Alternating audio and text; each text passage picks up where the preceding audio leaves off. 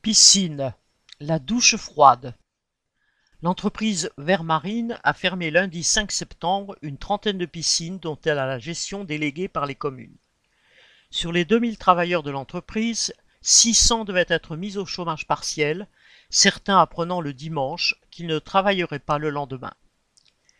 Les délégations de services publics, DSP, se sont multipliées ces dernières décennies l'État permettant ainsi à des entreprises privées de prélever leur part de profit sur des services essentiels à la population, comme la distribution de l'eau ou les transports publics.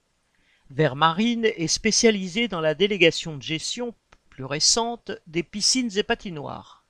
Environ 10% des 4000 piscines du pays sont ainsi gérées à travers des DSP.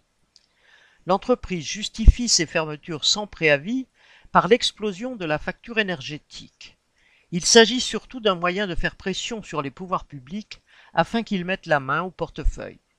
La direction de Vermarine réclame, citation, aux instances locales et gouvernementales les décisions nécessaires et inédites pour revenir à des coûts supportables de l'énergie. Fin de citation.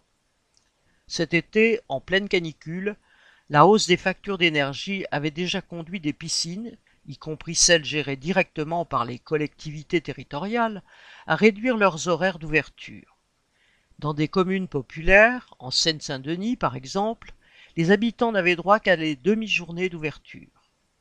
L'annonce des fermetures pures et simples a fait quelques vagues, la Fédération française de natation réclamant la réouverture immédiate des piscines, tandis que certaines communes menaçaient Vermarine des tribunaux.